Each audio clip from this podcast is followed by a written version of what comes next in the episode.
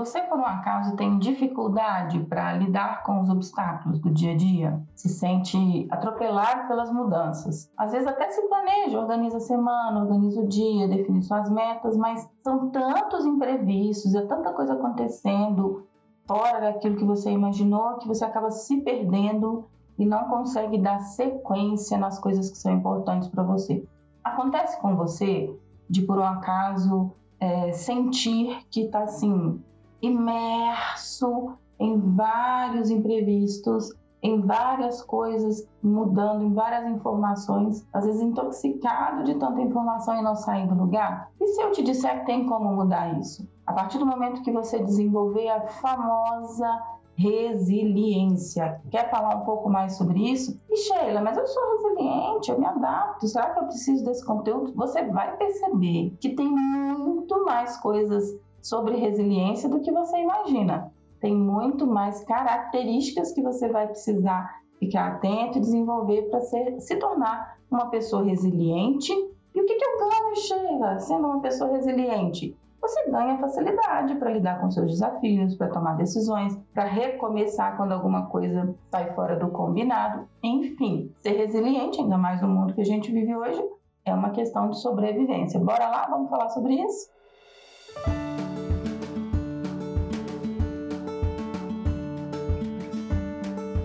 Olá, eu sou a Sheila, eu sou psicóloga e coach. Estou aqui para te ajudar a transformar sua vida, ter mais sabedoria para lidar com os desafios diários, te desenvolver pessoalmente, profissionalmente, enfim, para te ajudar com conteúdos relevantes para o seu desenvolvimento pessoal e profissional. Hoje eu escolhi um tema que é um tema que tem a ver comigo e com algumas dificuldades que eu tenho enfrentado nesses dois meses aí de 2022, tá? Eu venho de um, de um ano, vocês me conhecem acompanhando meus conteúdos, eu sou muito preocupada em definir minhas metas, organizar minha semana, fazer aquele dever de casa de pensar no que, que eu quero para o meu ano.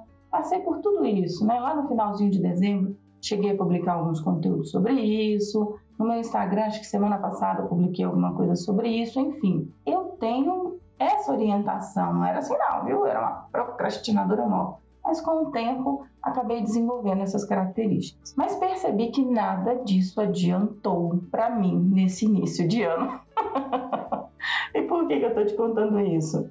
Fiz um tanto de planos, defini um tanto de metas, organizei várias coisas na minha agenda e nada disso funcionou porque tive vários e vários e vários imprevistos. Primeiro peguei Covid duas vezes, né? nem sabia que isso era possível. Em dezembro peguei, agora final de janeiro peguei de novo. Fiquei mal de saúde e aí não me recuperei, tive uma série de coisas assim, de crises alérgicas, enxaqueca, enfim, estou bem melhor, fazendo o meu dever de casa de me cuidar, de me recuperar, mas as atividades físicas, por exemplo, que era uma coisa muito importante para os meus objetivos, não consegui fazer. A minha alimentação ficou extremamente desafiadora. Eu faço dieta, estou num processo né, de emagrecimento, foi desafiador. E tem dia que eu falo: Meu Deus, o que está acontecendo? Não, estou me perdendo o eixo. Você já ficou com essa sensação de que está perdendo o eixo? Assim, nossa, eu defini para mim uma meta, defini um objetivo, defini o que eu ia fazer no dia. E aí vem uma doença, vem um mal-estar vem uma crise alérgica, vem um Covid, acaba com aquilo tudo.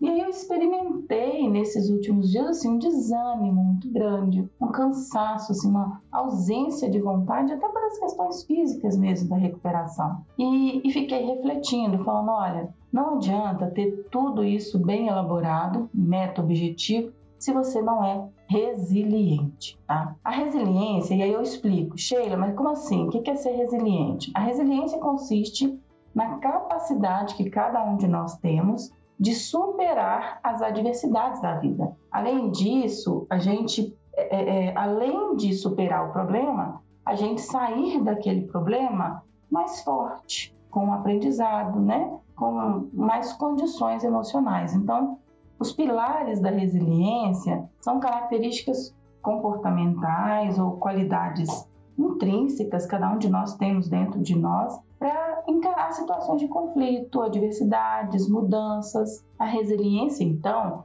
e olha que eu me considerava uma pessoa super resiliente, bem resiliente. Eu falei, gente, tem alguma coisa errada. passei por problema de saúde três vezes, passei por problemas de saúde na família, passei por e eu não estou conseguindo levantar. Parece assim que levanta um tiquinho e cai de novo, levanta um pouquinho e cai de novo. Vou estudar sobre essa danada dessa resiliência. E aí percebi que um material que inclusive já uso com os meus clientes há mais tempo tinha a, a, as matrizes para me orientar com os 11 pilares para ser uma pessoa resiliente. Né? O primeiro deles é a aceitação positiva da mudança. Sabe aquele velho ditado assim: aceita que dói menos? Mudou, saiu do combinado. Não fica se debatendo, ó oh, vidas, ó oh, céu, ó oh, azar, reclamando, não vai adiantar. Então, a pessoa que não consegue se adaptar positivamente diante de situações adversas, que vai alterar a rotina, que vai alterar a vida pessoal, profissional, essa pessoa tem uma aceitação positiva da mudança baixa e não consegue se desenvolver como uma pessoa resiliente. O segundo pilar, autoconfiança. Então, autoconfiança envolve ter iniciativa para resolver os próprios problemas. Uma pessoa que não tem autoconfiança, ela desiste facilmente, ela larga para lá, né, joga a toalha e fala, ai, desisto. Não, não vou dar conta, eu não sou bom, eu não consigo, eu não sou capaz. Então, a autoconfiança é extremamente importante. Você olhar para si mesmo, identificando as suas forças, identificando o repertório de problemas que você já passou. Eu mesma passei por isso, Lior. Sheila, respira. Pensa em todos os problemas que você já passou na sua vida, alguns problemas, inclusive, muito piores do que o que você está vivendo hoje, e você superou. Então, ó, levanta a cabeça que você dá conta. Isso é autoconfiança, e foi muito necessária para mim, e tenho certeza que é necessária para você neste momento acreditar na sua capacidade de resolver seus próprios problemas. Tem também a autoeficácia, tá? Autoeficácia, que é uma, uma junção, né? Ele parece muito com a autoconfiança, mas tem a ver com recursos que você desenvolve, tá? É, como atenção, como concentração, memória, recursos cognitivos, tá? A sua, o quanto você desenvolve e acredita nas suas capacidades cognitivas para resolver um problema. muitas vezes vai exigir treino, muitas vezes vai exigir leitura, né? Autoeficácia, a pessoa que tem uma autoeficácia boa não sabe resolver um problema, mas procura um livro, procura um texto, procura um conteúdo, uma inspiração, é, é, melhora a sua mentalidade, amplia a sua mente, vai lá e resolve o problema. O quarto é, ponto é o bom humor. Tem muito a ver com a aceitação positiva da mudança, mas é mais que isso, é encarar a mudança de uma forma leve, encarar os problemas da forma mais leve possível. Aquela pessoa que é mal-humorada, que xinga, que briga, que se estressa, ela vai ter uma resiliência mais baixa, ela vai ter mais dificuldade de lidar com as mudanças. É aquela velha história, né? Rir é o melhor remédio, então não estou falando de rir descontroladamente, de ignorar o problema, mas acha alguma coisa engraçada na situação que você está passando e vai ficar mais leve. O controle emocional também é um dos pilares extremamente importantes. É o quinto pilar de, da nossa lista. Uma pessoa que tem controle emocional, ela sabe identificar se está estressada, se está com raiva, se está irritada. Ela consegue ter esse nível assim de autoconhecimento para entender o que precisa ser melhorado naquela situação. Então, usando ainda o meu exemplo, teve uma situação que eu estava triste, bem triste com isso. Falei, nossa, mas que saco, né? Saiu fora do, do combinado, e eu procurando, ler, procurei ler algumas coisas né, sobre recuperação, procurei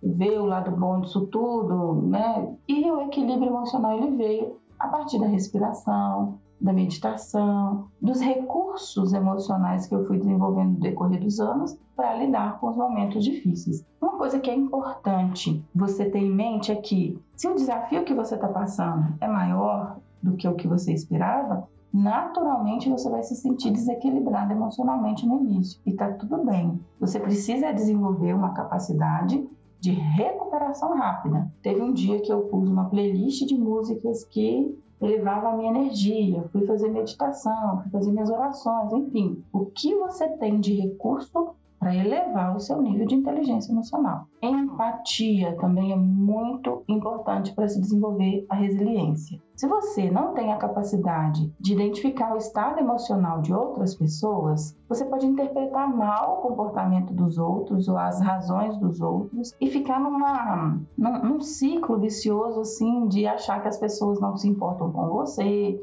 de que o seu problema é só seu, de que você está sozinho, enfim. É importante ter uma visão de que tá, você tem o seu problema, você está passando por uma situação difícil, mas as outras pessoas também têm os problemas delas, tá? Porque tem gente que cai numa assim, eu sou a vítima, a minha vida está horrível, ninguém gosta de mim. E aí a pessoa cai no estado de egoísmo, de olhar só para si mesmo, de não identificar as dificuldades das outras pessoas e acaba se perdendo no meio desse caminho. Uma outra característica bem importante é a independência, e tem a ver também com a empatia. É você não, não ter uma dependência física ou emocional de outras pessoas. Você procurar desenvolver os seus próprios recursos, né? Muitas vezes você vai estar sozinho ao lidar com aquele problema e tá tudo bem, não é problema seu, né? Mas se você tem essa característica de ser uma pessoa mais independente, vai ficar tudo bem. A orientação positiva para o futuro, de você imaginar assim: olha, isso é uma fase, vai passar, daqui a pouco isso passa. Você dizer para si mesmo que esse estado negativo faz parte de um processo de amadurecimento, de aprendizado e imaginar um futuro melhor. Porque se você imaginar um cenário que no futuro as coisas só pioram, vai ficar bem mais desafiador passar por esse processo. Desenvolver uma capacidade de reflexão, né? Esse é o nono pilar da resiliência. Refletir é você ter uma capacidade assim de organizar seus pensamentos. Muitas vezes vai anotar num papel, muitas vezes você vai ouvir algum podcast como esse que você está ouvindo agora, muitas vezes você vai ler um livro mais terapêutico ou vai ouvir uma uma mensagem espiritual, enfim, que vai fazer você refletir. Porque uma pessoa de baixa resiliência, ela já sai disparando para todos os lados, correndo para todos os lados e não tem esse momento assim de respirar, de parar, de refletir para identificar as causas do problema, identificar as possíveis soluções. É importante esse momento assim, pausa e reflexão para que você não seja uma pessoa impulsiva na resolução dos seus problemas. O décimo pilar é a sociabilidade, tem a ver com você também estar aberto para as outras pessoas que queiram te ajudar. Se por um lado você pode estar sozinho na solução, por outro pode ter que tenha, pode ser que tenha pessoas no seu ciclo de amizades, no seu trabalho, na sua família, pessoas que podem te ajudar. Mas se você fica ali fechado no seu mundo recluso, não conta para ninguém o que está passando, você também não dá oportunidade para essas pessoas, né? E por fim, né, por último, mas não menos importante, os valores positivos. O que, que são valores positivos? Tem a ver com você ter valores comuns que sejam positivos para você e para a sociedade. Então, por exemplo, ética, honestidade, empatia mesmo, né? a questão da contribuição social, é você desenvolver um estilo de vida em que você tenha outras coisas que são importantes e positivas para você na vivência com a sociedade. Porque isso faz você ter, às vezes, umas válvulas de escape. Então, por exemplo, um cliente está passando por um problema muito, muito, muito sério. Ele, através dos valores positivos, é muito vinculado a causas sociais de alimentação, foi se entregou aí para alguns voluntariados para ajudar as pessoas a limparem suas casas depois das enchentes, distribuir comida e foi ajudar as outras pessoas porque o valor de contribuição social é muito forte para ele. Então, ajudar outras pessoas que estavam com problemas ajudou ele a se sentir melhor para resolver o problema dele. Então, valores positivos é, é de fato uma grande sacada para desenvolvimento da resiliência. Então, só para finalizar, vamos repassar, né? O, a escala: aceitação positiva da mudança, autoconfiança, autoeficácia, bom humor, controle emocional, empatia, independência, orientação positiva para o futuro, reflexão, sociabilidade e valores positivos. faça aí uma análise de 0 a 10, que nota você se dá para cada uma dessas coisas. Tira a média e me conta, você se considera uma pessoa resiliente? A resiliência é uma característica fundamental para todos nós que desejamos ter uma vida feliz e realizada. Compartilhe esse conteúdo com todo mundo que pode se beneficiar dele e até o próximo podcast. Um abraço!